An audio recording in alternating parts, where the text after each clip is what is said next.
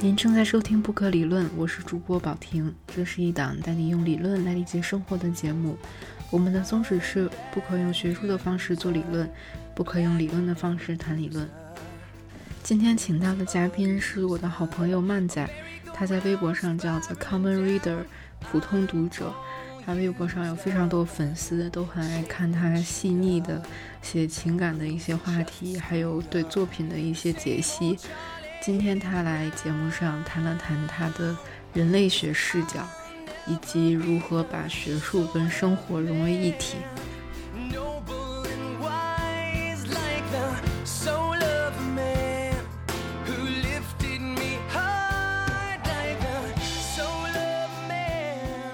其实我觉得戏曲也可以结合人类学说，就是就我正正好之前就我就想到哪说到哪。嗯，就我之前看那个呃刘少华，你知道吗？就是写《我的梁山兄弟》，因为我其实人类学我也是瞎读，我不是那种系统的读书，我就是碰到哪本是哪本。你看像随手像这本就也是个人类学的社会学的书，但是就是讲跨国灰姑娘，对，就讲跨国劳工，就是菲律宾的菲佣和台湾的主妇，嗯，就是。讲这么一个事儿，然后刘少华他是呃也是台湾人，然后他有一本非常有名的书叫《我的梁山兄弟》，他那个梁山就是在云南，然后所以那个云南有个那个大凉山，然后里面有很多彝族人，但是 actually 从人类学角度来讲，云南不是个共同体，彝族也不是一个共同体，就是里面其实是有非常他们自己不认为自己是彝族，彝族是后来行政区划的时候把他们。认定成为异族，嗯，所以他当时就是采访里面的一支叫诺苏人，我当时特别喜欢。看了这本之后，就找了他之前更早的一本叫《柬埔寨旅人》，就是他在柬埔寨旅行的时候写下的一些手记。然后当时我其实，在读我的《梁山兄弟》的时候，就感觉到，就这个女生一定有。国际援助的背景，因为人类学里面，一般你如果是纯学术背景出身，你会看到问题、分析问题，但你很难从一个现实层面给出一个解决建议。就是从政策方面，我觉得对政策方面很熟悉的，一般都有 MPP 背景，或者是 Foreign Aid 的背景。嗯，然后后来果然他之前就是在联合国做国际援助，然后在柬埔寨那边待了两年，然后他当时的时候可能还没有，我不知道有没有学人类学。就有可能是不是也接触过，然后那个时候他就写的那个手记，然后就出版了。然后他写了一句话，就他那个序言里面，我当时特别的喜欢。就他就说，呃，人类学对于我来讲不仅仅是一种研究工具，或者说是一种学科视角，它是在我的眼睛和血液里。我特别喜欢原因是因为我认识的身边的这种学术界的人或者学术票友，或者是这些喜欢学术的人，基本上就两种，一种就是。学术是学术，生活是生活。他那个学术方法只有我在写 paper 或者是做研究的时候用，然后所以你经常觉得很奇怪，就这个人他为什么生活中的一些观点特别奇葩？就是就是哎，说好的这个政治学博士，说好的文学博士，怎么怎么说话这样？但是实际上人家研究可能做的还挺好的，就是因为他只是。很分离，就可能把学术当一份工。就我在这个学校，我在做这个 project 的时候，我就是我的这个训练是用上的。但我生活中放飞自我。另外一部分就是像刘少华这种，就他是那种学术和生活就是一体。就像我记得你之前不是也特别喜欢一个演员。是他就是说那个表演和生活，或者是是高桥医生，对高桥医生，对他就我觉得我很喜欢这种人，就是全身心去做一件事情，不是说把这个东西当做一个跟自己无关的工具在使用。对于我来讲，就当然我这样说话就有点就是往自己脸上贴金了。就我对人类学还是了解不多，然后我对社会学的了解其实也特别的，虽然我是有一个社会学的学位。但是我们学校的社会学因为课太多了，所以我各方面的课都上过一个入门，所以我就是知道各种，比方说那个数学社会学，然后社会心理学，这个社会学的方法论，然后当代社会学理论我都入过门。但是我对哪一个方面领域研究都不深。对，本来在大学时候就应该是一个杂食动物。对，然后但我想说，就是我后来因为对人类学个人的兴趣什么的，我就。其实会在日常生活中也好，或者是在阅读其他非学术相关领域的时候，其实也会用上这个视角。它对我来讲不是一个我可以 turn on and turn off 的一个东西，而是比方说，哪怕我之前在美国实习的时候，我也会觉得，哎，这个就像在做田野一样，就是你其实就是带着一种田野的心去跟很多人打交道。那你觉得要怎么能描述出这个视角是一个什么样的视角？就举个例子，我觉得这我也不知道这个是不是很健康。就是比方说，有的人就是属于他在生活中，就他没有那么 conscious 的说我在过一种什么样的生活，我就是很自然的去生活，这是一种。然后我觉得所谓的带人类学视角的生活，就是就你会觉得生活本身像是一个田野。然后，那你真正的生活在哪里呢？可能你真的生活就是一个你的思想生活是你真正的生活。当你 with yourself 的时候，那个是你真正的生活。但是你与他人在，甚至与父母，甚至你的恋爱，甚至你的工作，它都可以是一个一个田野。这样的话，我觉得它的好处是在于你跟别人交往的时候，因为你有一个抽离的视角，你不太会带入自己的情绪。就比方说，有的人如果是自我的那样活着的话，他就会觉得说，哎，这个事情我是立场是这样，那你的立场是这样，就我们之间就是很难去 negotiate。但如果你带人类学视角的话，就是我的立场不重要，你也没必要知道，我就是想知道你是怎么想的。OK，哦，你是这么想的，很有意思。他不会带有太多情绪的东西在，它更多的是一种好奇心。好处是你可以很抽离的去看，坏处是可能长久以来你会觉得啊，那如果你的生活是个大田野的话。那你真正的生活在哪里呢？你说的这个很像，就我之前第一期提过那个人类学家马克欧杰，嗯，他就是说你在地铁上也可以做田野研究，你在你自己的家乡，你在超市里，在机场这些你非常熟悉的地方，你也可以把它当做田野，嗯，就是把你本身所处的环境当成他者，嗯，然后还让我想到 David。Foster Wallace，就他那个不是有一个非常有名的演讲嘛？嗯，就是说人文学科为什么有用？在海里面两条鱼相遇了，一条鱼问另一条鱼说 How's water？嗯，然后另一条鱼说 What's water？我就猜到那个那个鱼要这么问。嗯嗯。他那篇演讲就是说，文学或者很多人文的知识，它会给你一种让你从生活中，比如你正在。很烦躁的在超市排队买东西，但是你可以抽出来反思一下自己的生活。对，其实从这个角度来讲，人类学和文学有非常相通的地方。但是我觉得，就从我的角度来讲，我十八岁以前会很喜欢文学，但是大学之后又会比较喜欢人类学。当然，也可能这是阶段性的，因为我觉得我现在这个阶段的话，人类学对我是有安慰作用的。就是我阅读人类学的时候，我会。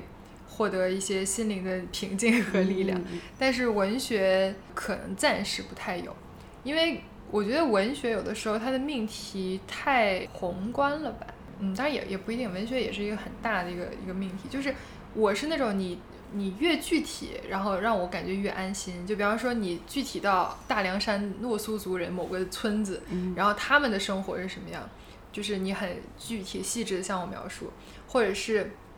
比方像反思史学、史学反思那个作者王明科，他是台湾的嘛，然后他是研究枪的，然后他在里面每次举例子都举枪的例子，但是我对枪没有兴趣，所以我每次都跳过。我的意思就是说，你特别具体的跟我去讲一件事情，我会觉得更有兴趣。但是如果这也是我为什么很少读哲学的原因，就太抽象了，就一上来就思考就是人类终极命题，或者是一些人生中的很大的问题，或者男人是什么，女人是什么。时代是什么？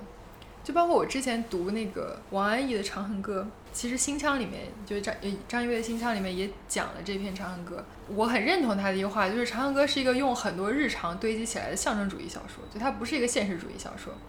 但是我觉得王安忆不擅长写象征主义小说，就他王安忆每当很具体的去写，就是这个女的和和她的，比方说她的男男闺蜜和她的。呃，爱人和他的朋友和他的女儿交往的时候是挺好看的，就是他写很具体的人与人的碰撞，人与人的局语，或者说人与人之间的相处。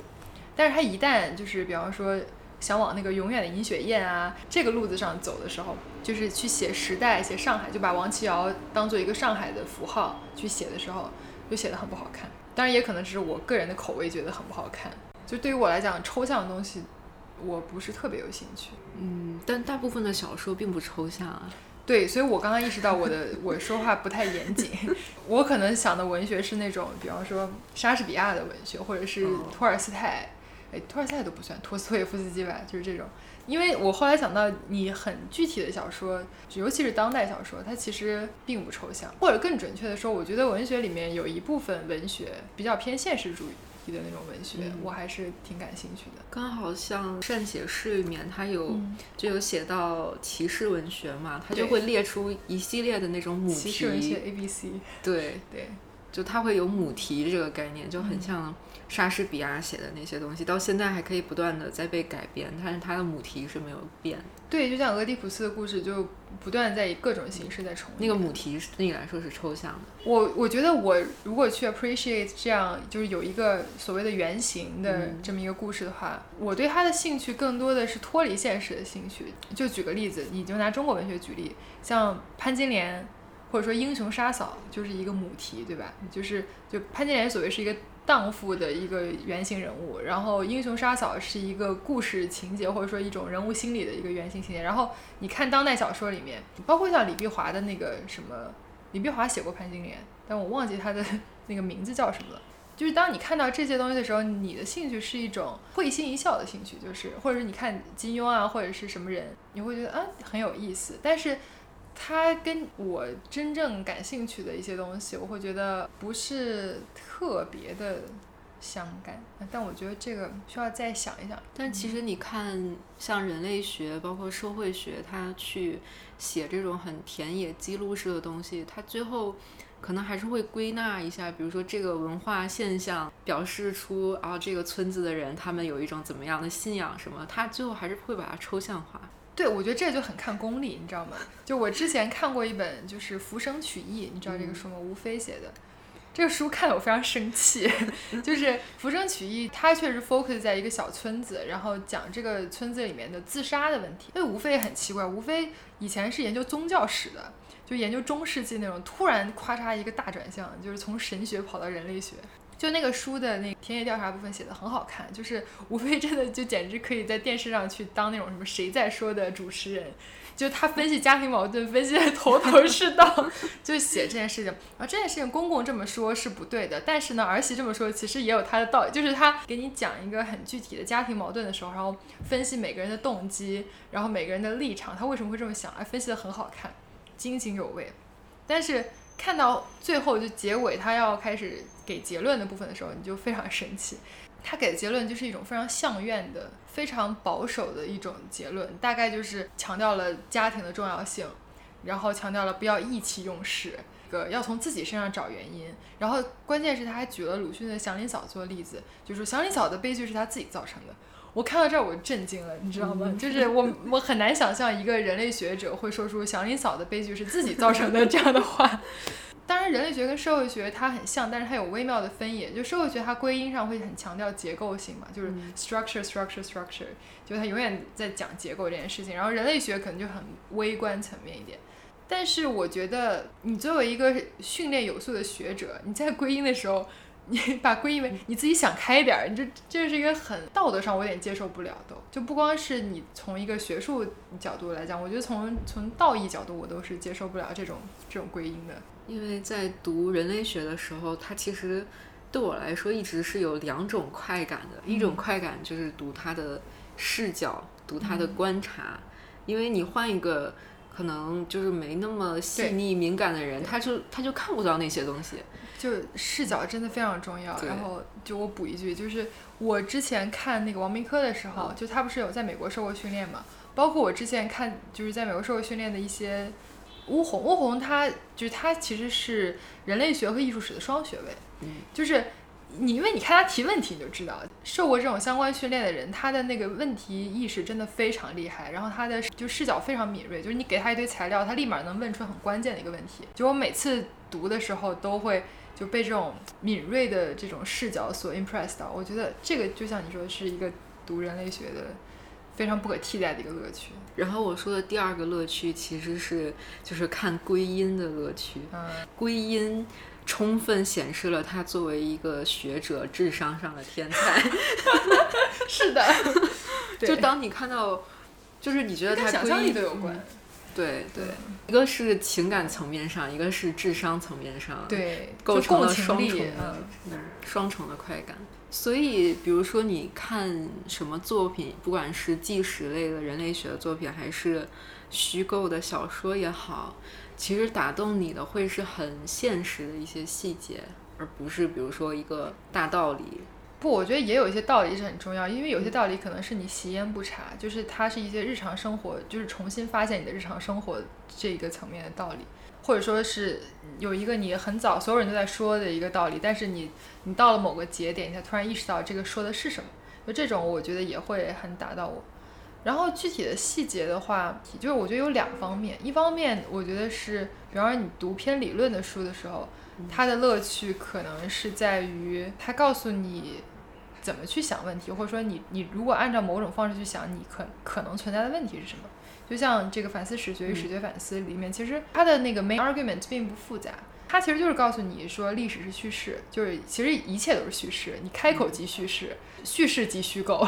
就是就是讲这么一件事儿，就就是首先历史是由当代决定，你当代的价值观念、当代的政治情况、当代的文化背景，决定了你怎么去书写一段历史。比方说，王安石变法，像商鞅变法，在不同的时代肯定是被不同评价。如果在一个提倡这个阶级斗争、提倡变革的时代，他们就是正面形象；一个提倡稳定、提倡这个 whatever 的这种，就比方说比较保守、比较右右的一些时代，那他可能就会觉得这些是一负面人物。嗯所以其实你选取的、你的呈现都跟你背后的价值取向有关，哪怕是我们日常说话，包括你甚至是你就是拍个照片或者怎么样，就一切表达你都不可能是说无加筛选，然后不分详略的表达出来。那你怎么去做这个详略安排？选择说什么，不说什么，这些看上去是自然而然的这种选择背后，其实都能说明你是一个什么样的人，你相信什么样的一个价值体系嘛。对，就是我刚好也做了记录，嗯就是在善写室里面，它有一个地方写中世纪的地图，嗯就是中世纪的地图，它是按照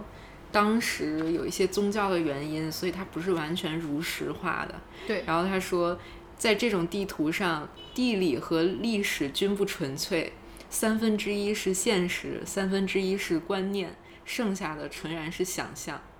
然后现在的历史，不管是我们的叙事，就是我们平常的自我表达也好，可能也是现实观念和想象，但可能这个比例不一定是对三分之一，对对?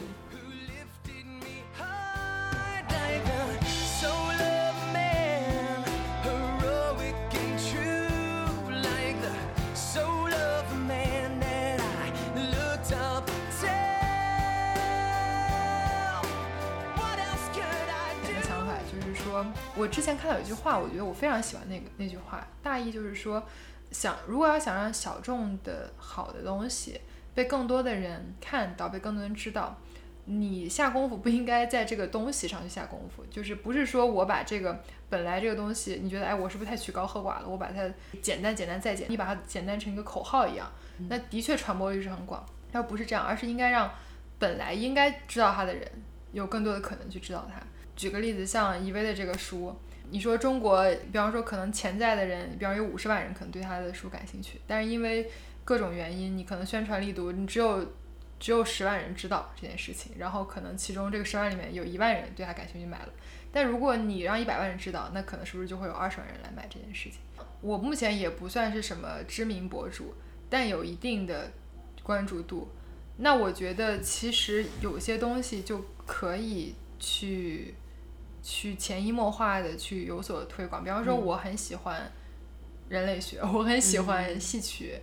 呃，包括我可能很喜欢张一维，之前 都有点小众，不好意思啊，一维。然后，对，就是相对小众吧，也也不算那个什么很小众。也像我之前关注的这种戏曲也好，人类学账号也好，它都是很专门的账号。比方说，当然现在专门有那种人类学学者他们做的，但是那种东西我觉得基本上就是给同号做的，就是你本来就会关注他的人，你才会关注他，达不到一个一般人会关注的效果。然后像戏曲这些也是，你本身对戏曲有兴趣，你才能找到这样这些号，然后他们的阅读量也就就几百吧，就也不是很高，就是真的就是给同号看的。所以我会觉得，如果说我很直接的去去讲戏曲、讲人类学，可能你收效也不会很好。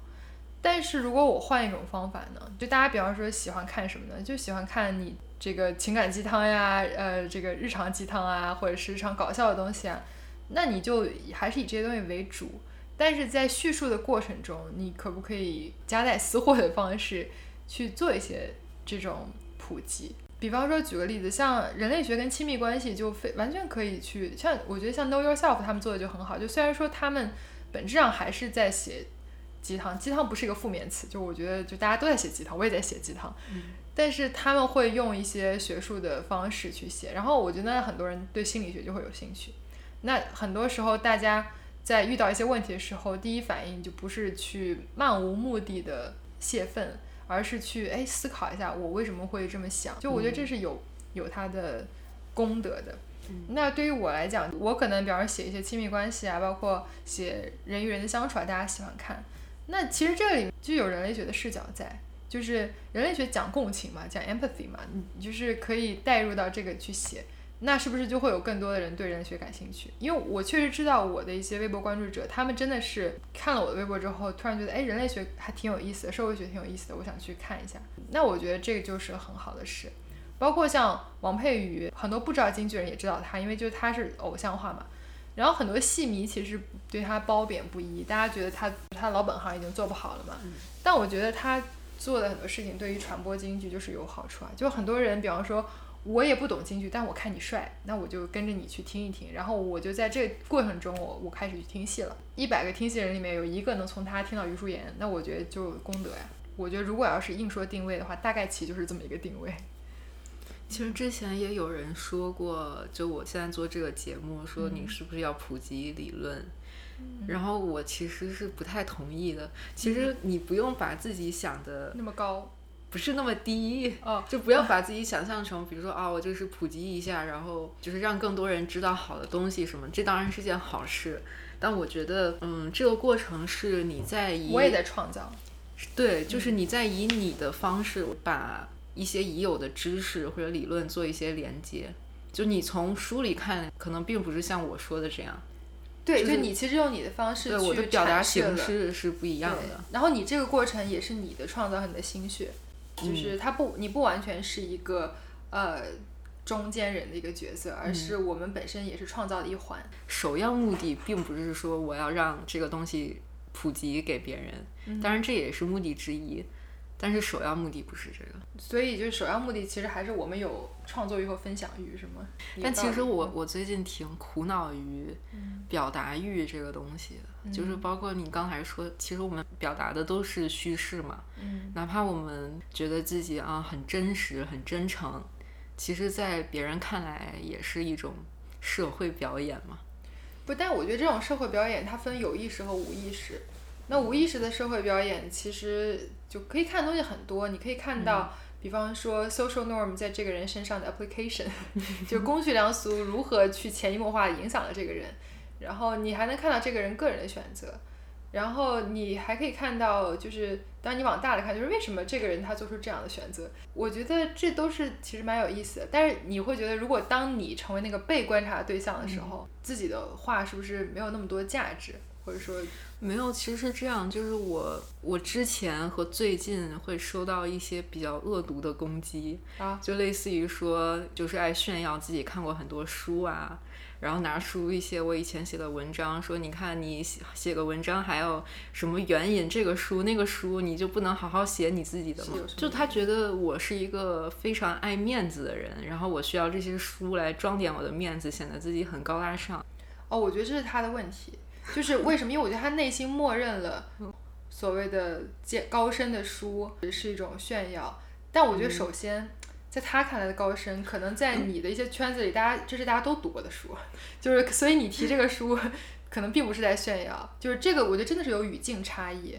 然后第二点就是说，有的人不信任他人真的可以去 enjoy 一些复杂的书，他认为这些人，比方说举个例子。有的人觉得你你引莎士比亚，你引托尔斯泰，你就是装逼。那他就是这个潜台词就是我不信任有人真的喜欢莎士比亚或者托尔斯泰。嗯，那我觉得这个是他的问题。其实我也会关注很多博主嘛，像我最近也推荐了一个博主，就是用户公书，他好像之前就很有名，但是我好像没有关注到。然后这个是他小号了，他就会平时晒各种他读过的书，嗯然后大部分都是非常小众的那种嘛。然后他还有一个习惯，就是要手写日记，嗯，然后写手账系列的这种，就是说他会把平时一些对生活的观察啊什么就写成一小段话，然后扫描出来。嗯就他这个是一个他从大号就开始保持的习惯了。然后我看到之后，我就觉得很好，很感动。假如说我们生活在古代，还没有微博，嗯我们根本看不到这些东西。嗯，但是现在，就这个人，他愿意分享。首先他就是他他脑子里能产生这些东西，对，而且他把它分享出来了。假如说他他他没有分享出来，那我们不就是永远都看不到？我不会去因为说哦，他就是想装逼，就是想有很多粉丝，然后把这个我。觉得会这样想的人是因为自己想这样做而不得，所以他 assume 别人都会这样做。就是我其实很感激表达欲，嗯但是当我自己，因为有时候我会觉得我自己的表达欲太泛滥了，嗯然后导致我的一些表达就是我想到什么就说什么，嗯就是一些吐槽、或者一些很没有营养的东西，然后我觉得会不会啊，就是别人看了也是浪费时间什么的。那是别人的事儿，你为什么 想要控制别人？你管别人干什么？人为什么不能管好自己？对 这是我所以前两天发的一个微博。所以我我才我才我才会去发那个很多 pass 什么的嘛。结果 pass 要关了。对，嗯，我觉得就是我不知道，我觉得表达欲这个东西，就别人看不看那是他的事啊，我不替别人操心。你别人愿意怎么浪费他们的人生，就像我怎么愿意浪费我的人生，那不是任何人可以去 来智慧的。嗯，因为一个人，尤其是像现在，就是存在即表达，你社交网络是表达，甚至你发弹幕都是表达。嗯，那你不可能要求一个人字字珠玑，或者是拓金克玉，太可怕了那种。就是你行走的金句机，你就想象一下这个场景，一个人说的话里面，我觉得有百分之十是精华，已经很比重很高了。就大部分都是。但是我会看到那种观点说，就是你一旦要表达的话，你要真心的表达。我也看到过这样的观点，然后我其实也某种程度上我也认同，就是许佳，你知道吗？嗯，知道。就是许我佳她爱阳光那个许佳。对对对对对，许佳，嗯，然后我现在一直在关注他的微博和微信，看他嗯晒女儿，然后很可爱，他女儿，就是他呃之前写过一个小事儿，就是说他妈妈还有一些老阿姨们，然后大家去旅游，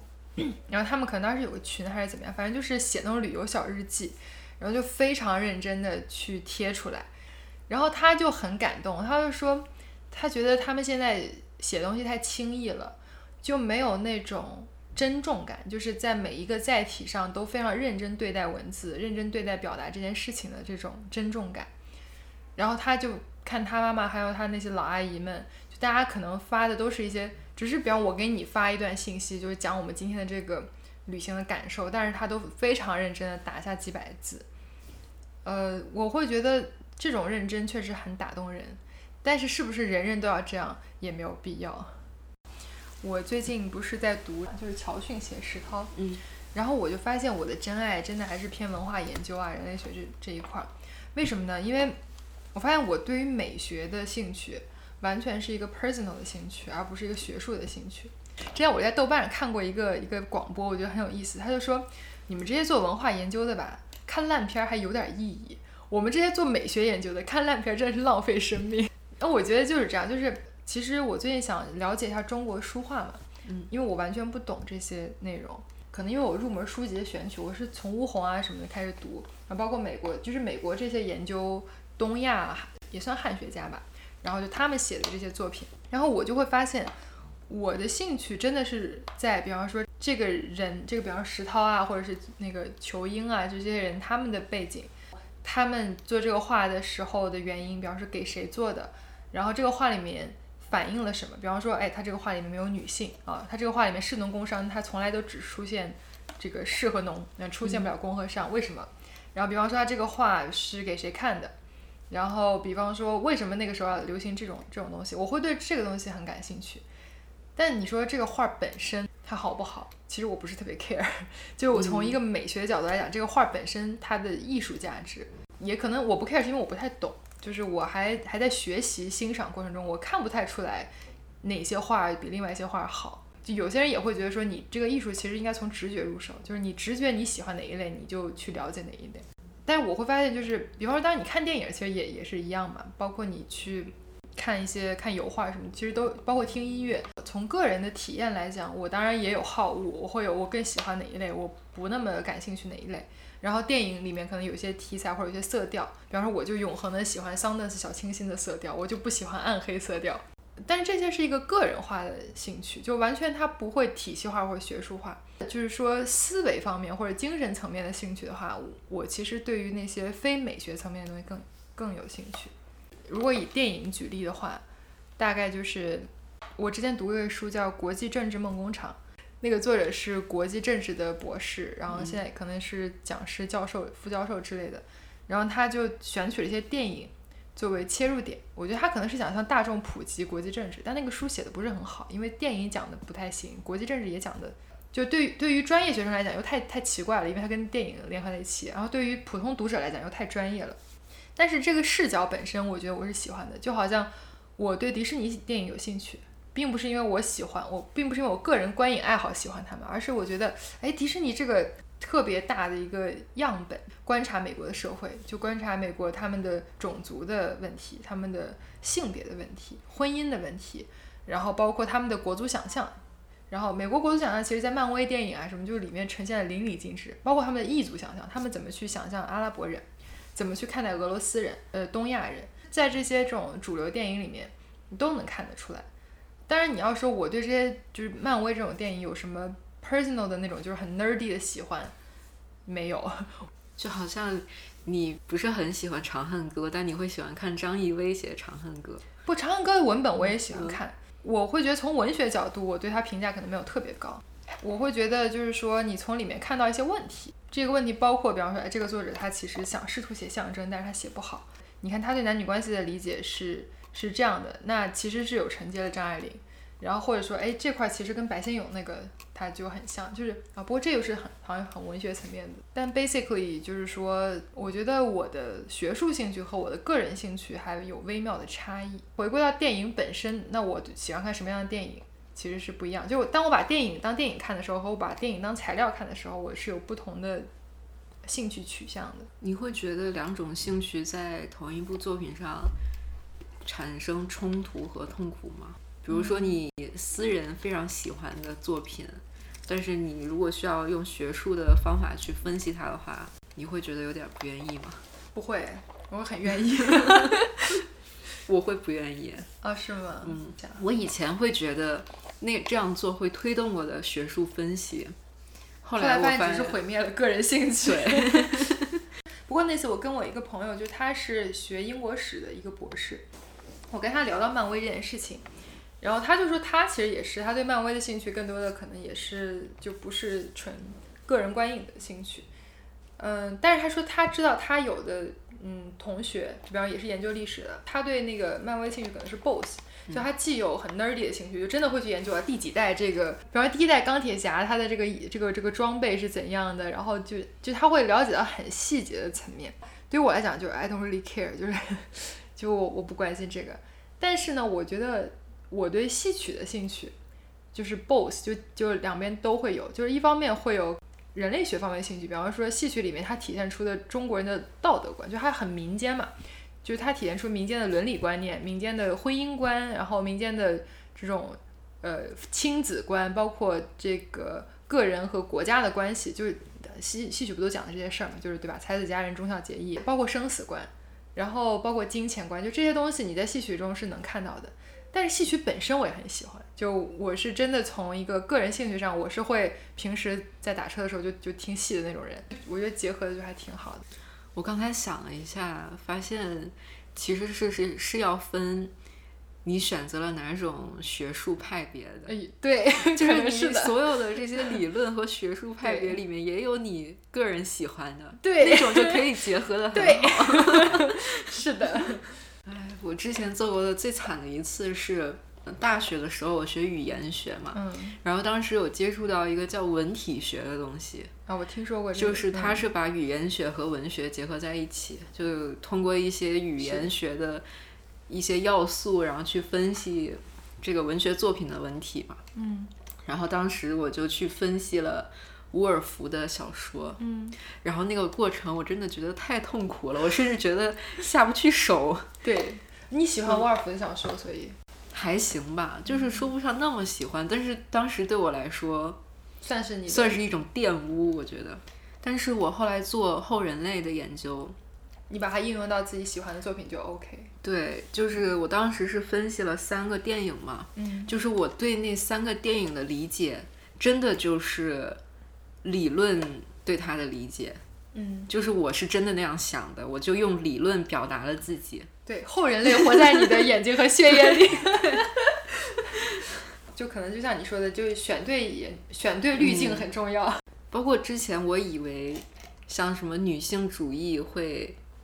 帮助我表达自己，但其实也不会。就是要选对很适合你的鞋。嗯嗯，对，所以可能很多人也是学术的杂糅吧，因为可能不会说有有一个现成的理论就完全适合你，你可能东抓一点西抓一点。是这样，就是你看那个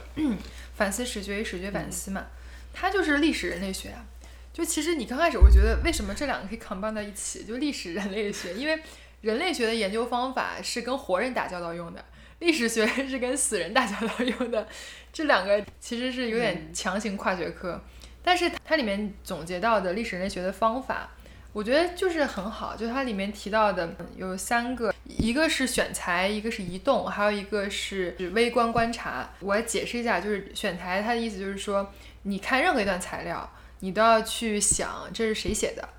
它以什么样的形式，它是口述还是你笑啥？我一会儿跟你说，你先哦说。就是它是它是口述还是官方的，还是民间的，还是神话传说，还是怎么样？流传情况是怎么样？然后流传时间是怎么样？他说你一定要就是问自己问题选材。那我觉得这个其实从人类学，就像你你做田野的时候，你要去很清楚的知道这个人他说这个话跟他自己的身份，甚至跟你的身份都很有关系。就是你自己是一个男性，是个女性，你的年纪、你的样貌、你的性格，也会决定你的就是受访者跟你之间的一个互动的结果。就是这其一，然后其二是移动，就是他当时是以羌为例，就是他就说到这个，呃，羌族人对他们的来历是有一个说法的，就是大概是说是有三兄弟什么之类这种神话传说。然后他是走访了不同的村落，不同的羌的村落，因为你知道羌羌族和彝族一样，也是个被制造出来的共同体，它其实就是羌族内部人家不用羌族来称呼自己，他们有一个很具体的名字，然后汉人把他们统一称为羌。然后，所以他走访不同的羌族村落之后，会发现，哎，这可能有很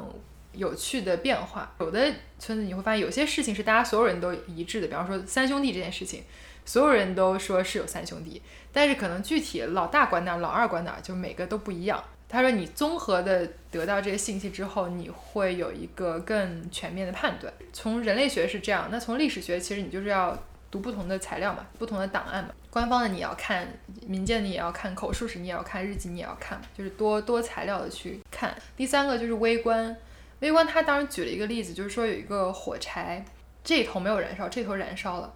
那燃烧和不燃烧中间一定有一个小段，是一个从不燃烧到燃烧的这么一段。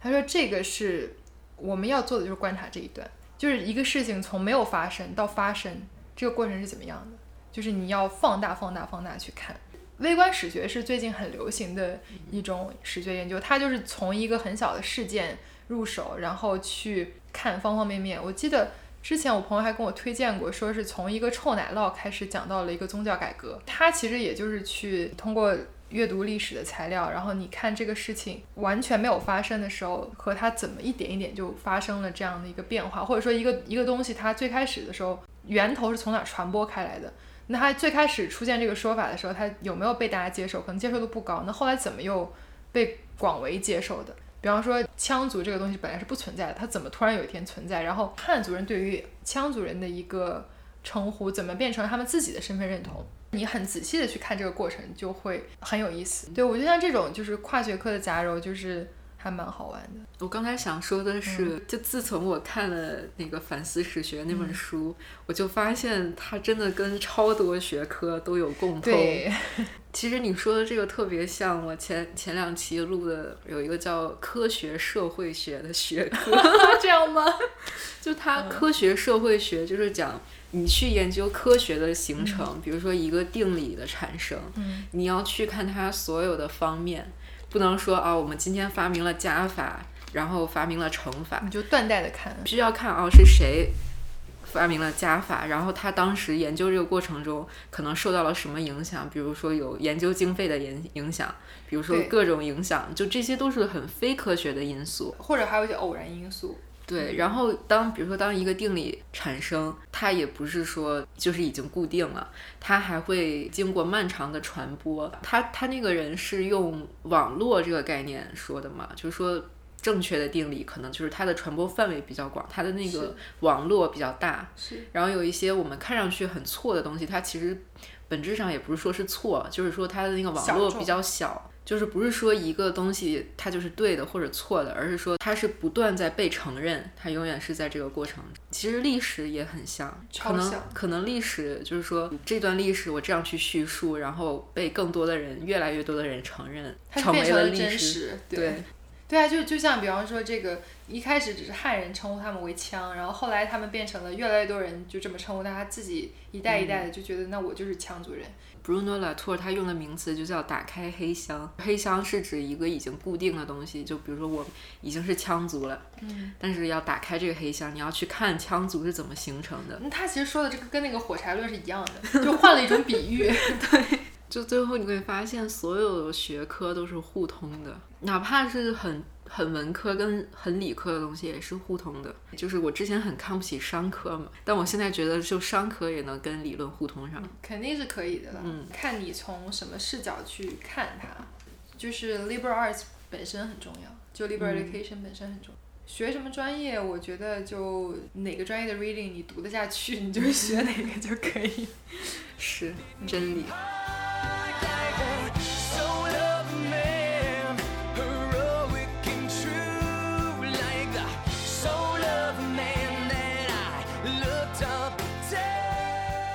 就说回《新腔》和《善写事》这两本书，就你当时除了他们都是新书以外，你一起提是因为觉得有相似性吗？不是，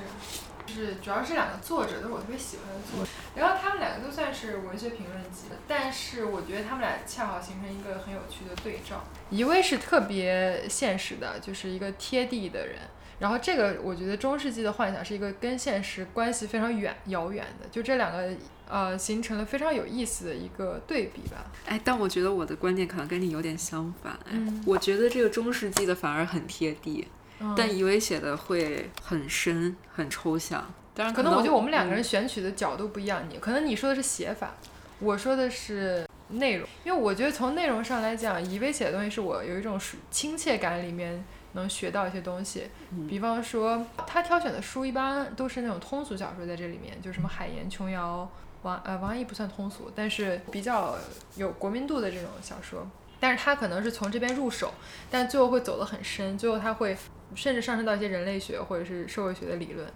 然后中世纪这个基本上就很文学，就在文学这个圈子里面，不管是讲莎士比亚还是讲骑士文学，就我说它贴地，其实我的意思是，它其实是很 literal 的。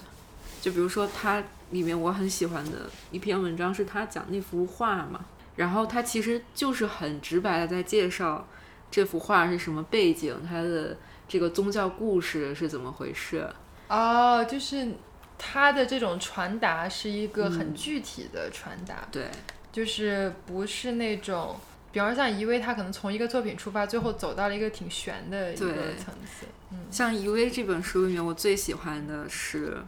哦，当然其实我不应该说什么最喜欢，因为里面？里面都很好，嗯因为就不应该评评说哪哪个好哪个不好。就他有一篇写雷雨的，我非常喜欢那一篇，对而且这里面很多篇我看过应该不止一遍，因为嗯他早最早发在那个七十三胭脂店嘛，然后嗯有一些内容他自己的工号自以微言，朋友们，怡微的工号叫自以微言，一则硬广。就是这篇文章为什么我觉得写的那么好，就是一篇典型的只有他能写出来的文章。比如包慧仪的，就是他分析那个画，你换一个换一个专业背景相当的，对对他可能比如文笔可能不会像他这么好，可能嗯不会讲的很生动，但是如果你要去弄那个干货，你嗯是可以去得到的。但是看一薇的书的话，就这个东西，风格非常明显。对，真的是只有他能看出这些东西。虽然你看的，也许你说我也去看了同样的作品，但是你确实就是看不出来那些东西。对，嗯，比如说《雷雨》这篇，他就写到了五四文学的青春性。对，就他就是他说他有个教授说嘛，五四文学其实就是青春文学，周平可能就是参加完五四运动回家的。就其实这个还不是最深的，我觉得最深的是他写越剧《甄嬛》里面有一个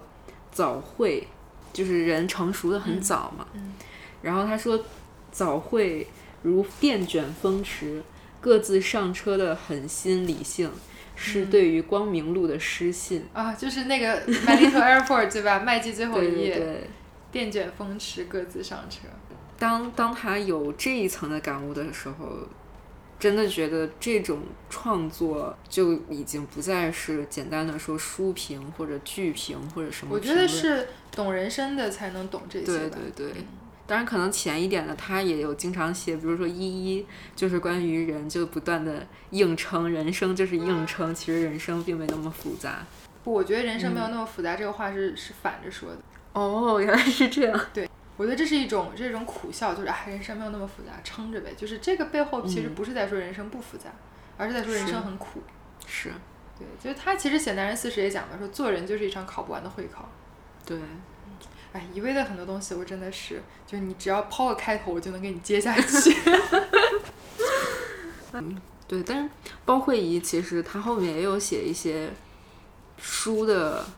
评论，嗯，然后其实他也有他很独特的方式，嗯也算是他的创作。比如说他讲 Angela Carter 的那几篇，啊，《焚舟记》的那对，然后他其实是能把 Angela Carter 那种光影。那种动态讲出来了，他能把文字讲得像电影一样，因为我觉包括自己得就很是诗人啊，对，就对就很了不起。嗯，包括他讲就是那个油画嘛，嗯也是。就我为什么说，也许从别人那里可以得到干货，但是可能嗯没有他那么生动。就是他可以把那些话讲活，嗯嗯，我觉得这个是很难的。所以你你看，就比如说乌红嗯这种，如果是评画的话，他们是怎么评法？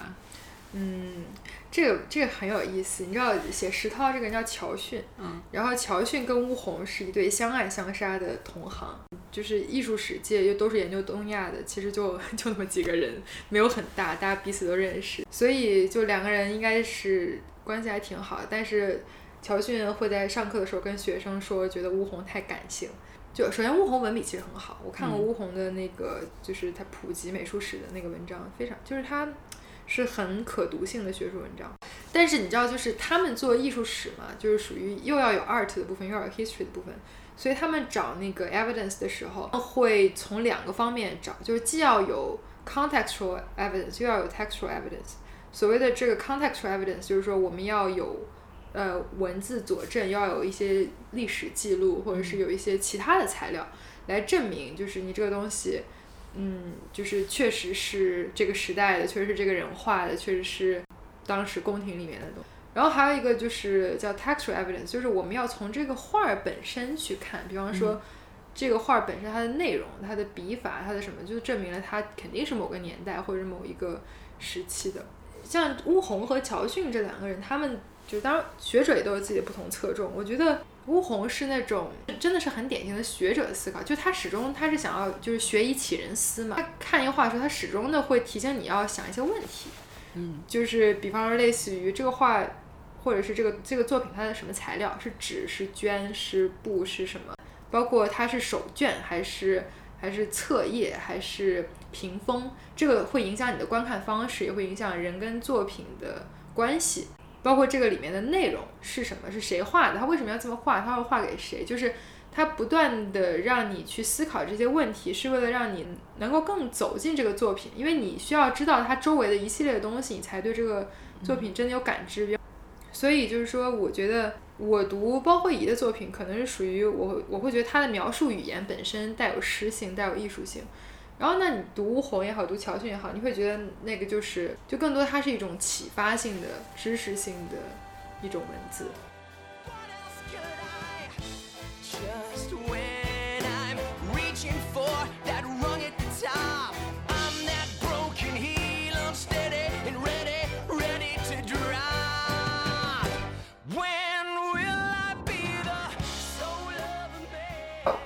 我真的要从吴小如说起，我可以 我可以说一段，这个很好，我真的很喜欢说这一段。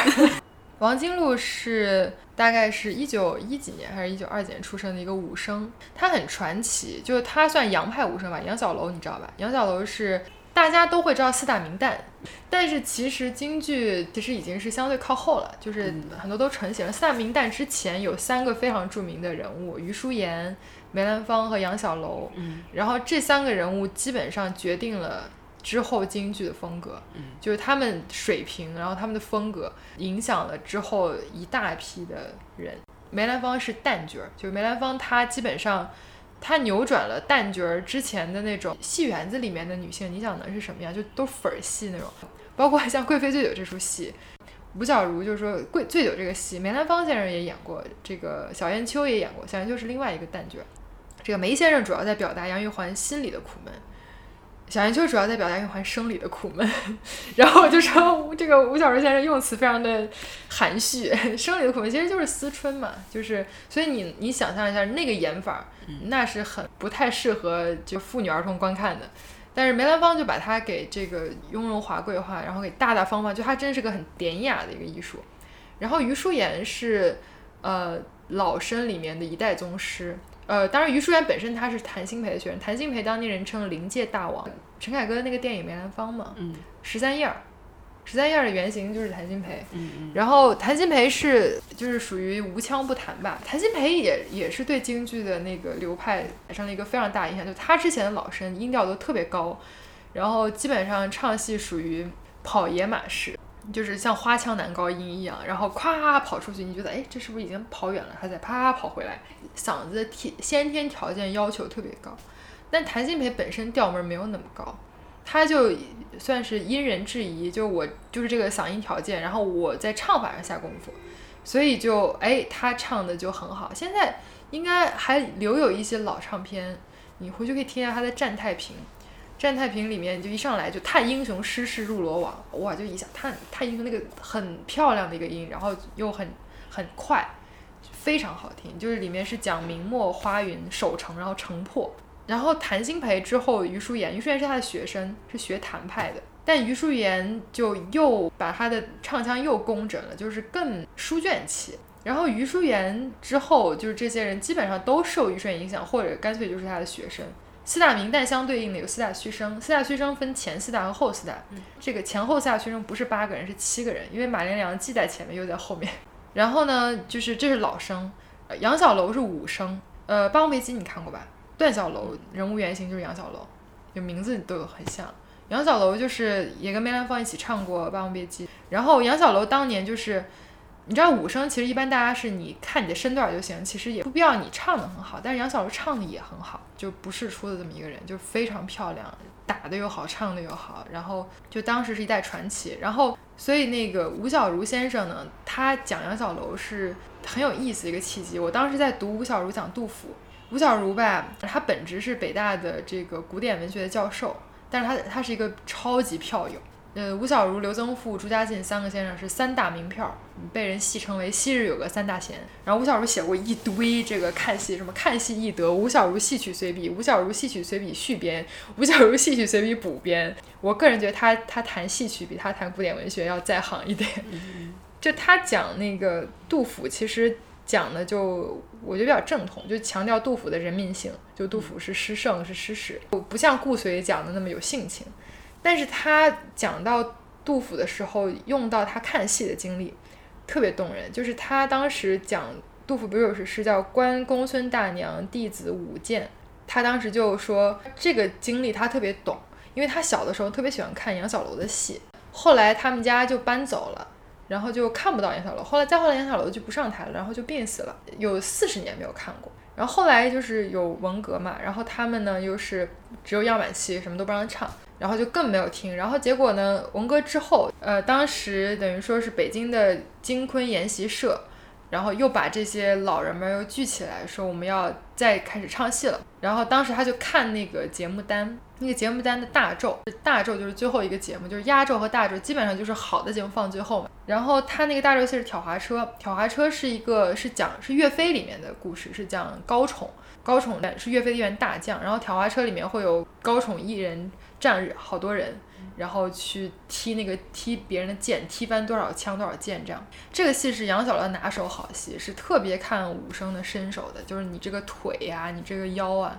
然后当时吴小如拿到那个节目单的时候，这个挑滑车上没有写表演者，我当时特别的奇怪，心想就是说这个没写表演者什么意思？这是个票友来演吗？我说票友好厉害啊，这种戏还让票友来演。结果发现那个表演者是王金璐，当时王金璐已经五十九岁了，杨小楼五十九岁已经告别舞台了。然后王金璐五十九岁复出，然后王金璐这个人为什么我一定要重点说一下？因为他王金璐年轻的时候也是很好的武生，他是中华戏校的。但是呢，他在四十岁的时候受了伤，就是当时演《七侠五义》的时候，他演白玉堂，然后他要从那个楼上往下跳，底下那个道具人没有配合好。腰背就摔受重伤，真的是没瘫痪都不错了。然后就去看医生，医生就肯定说你这辈子上不了台了，你这个腰背就不行了嘛，你以后武生是肯定不行了。然后他就特别不甘心，因为他觉得自己才四十岁，离这个下台应该还很早。然后他正好那个时候他自己身体不能唱了，然后文革又政治运动开始了，然后就也不让唱，就大家都都没没什么戏唱。你知道武生这个功夫，你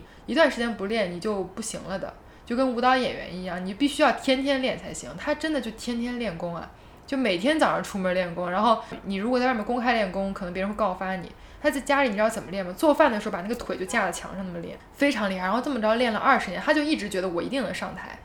然后真真的就熬到文革结束，然后就是这个时候他已经五十八、五十九了。然后大家都会觉得说五十八、五十九，你要唱老生的，你唱一唱；你唱五声的，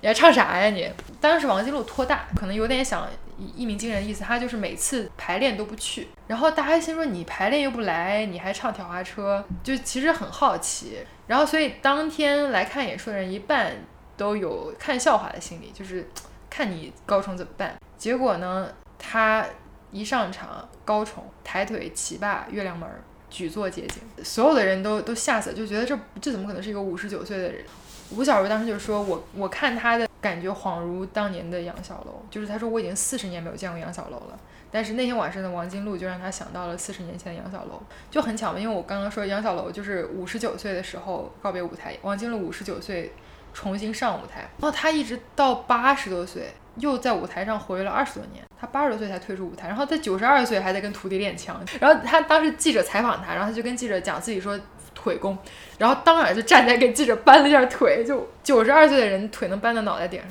就是当时我在看那个《关公孙大娘弟子舞剑》，观者如山色沮丧，天地为之久地昂，我就觉得不一样，就那个感觉。然后后来我跟一个朋友讨论这件事，我朋友就说，也不仅是看王金璐如见杨小楼。因为当时吴小如他们这些知识分子都有那个梁校旧案，梁校是一个谐音，就是北大清华两校，然后他被说是梁校旧案，所以其实心里都有很多这个不平气嘛。然后你知道挑滑车这个故事，就是高宠表达也是表达心中的不平之气，所以有点借他人酒杯浇自己快垒的意思。就是戏曲里面真的是有很多非常有意思的这些东西。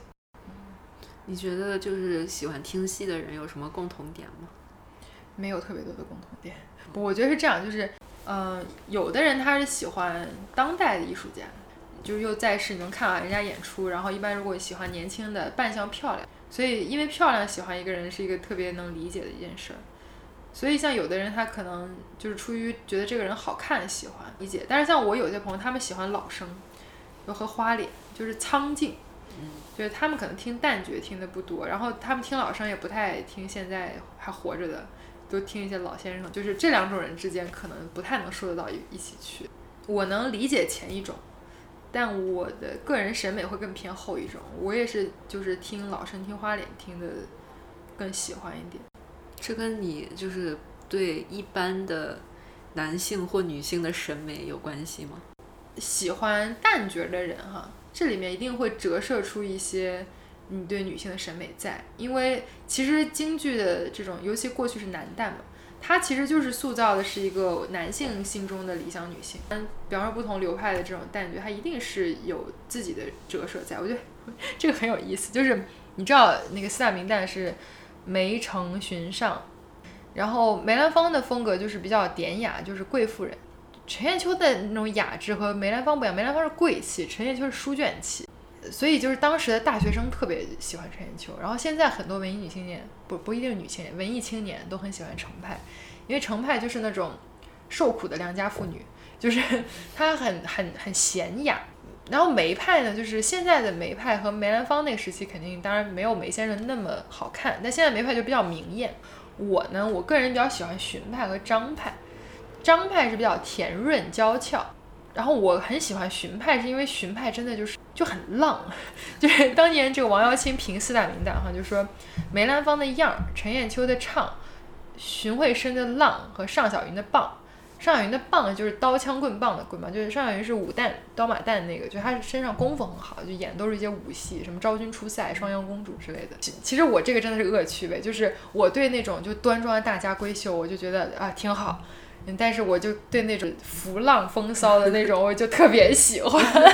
然后，尤其是你知道，荀派如果要是女生来唱哈，她不就是你要那么风骚不好看，就是显得太太下流了。女生一般都走娇俏那个路线，就是比方说，你知道荀派代表戏红娘嘛，反正红娘你走那种小姑娘的那个路线，就是我们家小姐说了，就是就这种感觉，就那个里面就很红娘就很好玩，就是。张生一见他就是，哎呀，红娘小姐，我什么小生名张，姓张名拱，字君瑞，年方二十三，尚未娶妻。红娘，谁问你了？就是 那个感觉。但是你要看女生演，就是属于比较娇俏；男生演就是有一种 有点小 bitch 的那种感觉，我特别喜欢。我毕竟是一个十年前就开始 crush 男旦的人，我觉得我对男性的审美上有一点奇葩的地方，我很喜欢风骚的男性。就我之前不是学舞蹈嘛，就在国外的时候，然后我特别喜欢那种黑人哈，或者是是拉美人，个子很高，很奔放，gay，长手长脚，特风骚。特别的在跳舞的时候张扬自我，就包括你知道那个 Kinky Boots，全都是变装皇后。我当时看的那个戏，我就巨喜欢。我一米九的身高穿高跟鞋扭来扭去，我太满足我所有的那个可是我们我们刚才聊到那个 B 站上那些你说的女装大佬，但是就他们不是穿女装，但是展现自己男性特质，但是会化妆的，然后也很像你说的很 bitchy 的那些人，你就不喜欢？谈不上不喜欢，我只是觉得他们的化妆，就是对我没有太多的借鉴。意义，我从我看美妆视频，我不会看他们，但我觉得就是同样是娘，就二次元系的娘和男旦娘和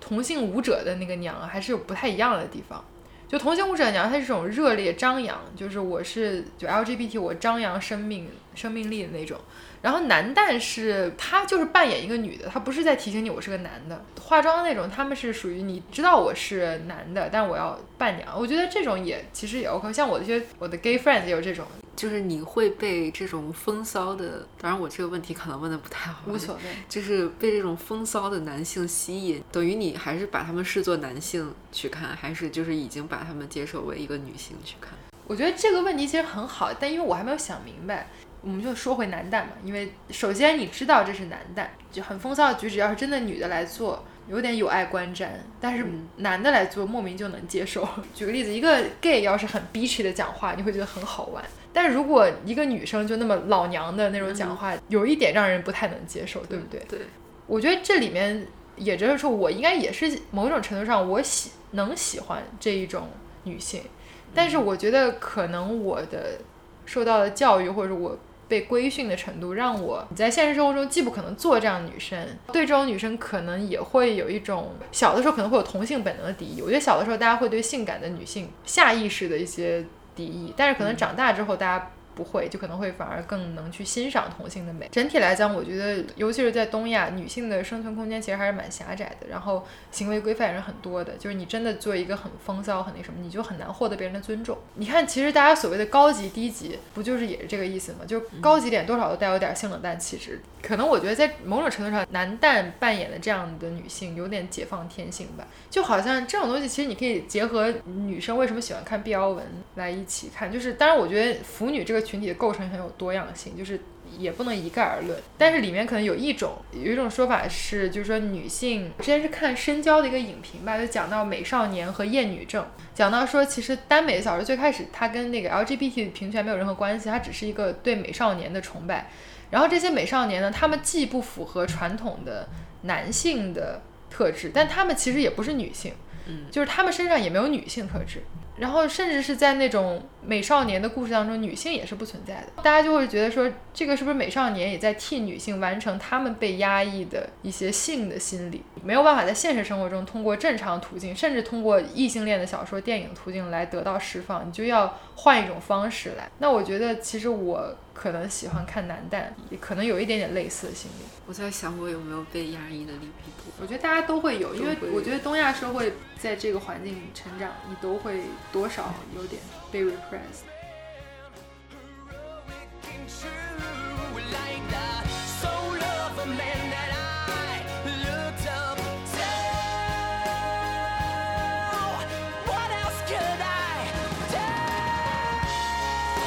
以上就是本期节目内容。如果有任何建议反馈，